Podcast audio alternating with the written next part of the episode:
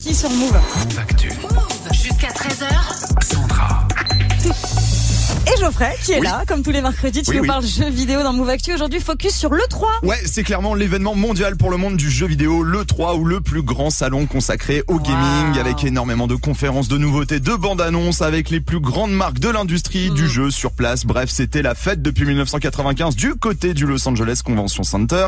Et oui, j'ai dit c'était puisque le 3 est en train de mourir à petit feu Mm-hmm. Oh avec une nouvelle annulation cette année. Et on n'est pas sur la première annulation en plus. Non, même si la première annulation était complètement logique puisque l'événement se déroule en juin et qu'en 2020 on sortait tout juste d'un très bon souvenir qu'on appelle le confinement. Tous les grands rassemblements étaient annulés, pas de problème. L'année dernière, bon, les organisateurs décident de faire une version numérique. Ouais. Ils flippent un peu tout ça à distance par rapport Mhm. encore une fois au Covid, sauf Bien que sûr. cette année, eh ben pas mal de conférences et d'événements reprennent. Bah oui. Le 3 a de son côté annoncé une nouvelle version à distance, c'était en janvier dernier et ce week-end, eh ben on apprend finalement que cette version à distance est tout simplement annulée. Ah Il n'y aura donc pas de 3 en 2022. Il y a certains qui estiment qu'il y aura même plus d'événements hein, parce que c'est en perte de vitesse. Hein, Ouais, c'est fini. clairement, ouais, ouais. Au fur et à mesure, euh, bah, le 3 a quand même perdu de sa superbe. hein. Pas mal de grandes marques hésitaient euh, ces dernières années à y aller, car le coût est juste énorme sur place pour une, pour une retombée pas vraiment folle en termes de vente.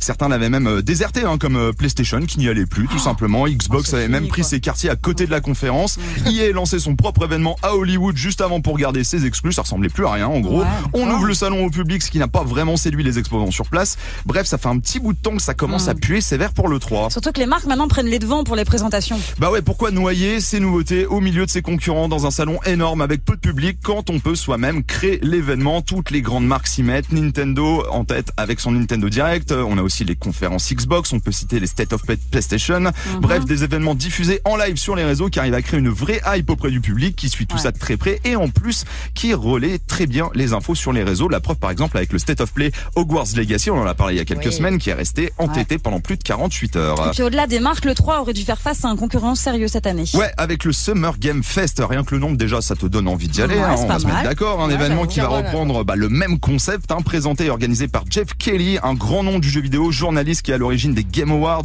à la, présente- à la présentation pardon de pas mal de salons cette année. Il arrive avec un partenaire de taille en plus, hein, puisque l'événement est en collab avec Amazon Prime Gaming. Autant dire qu'il y a du pognon derrière.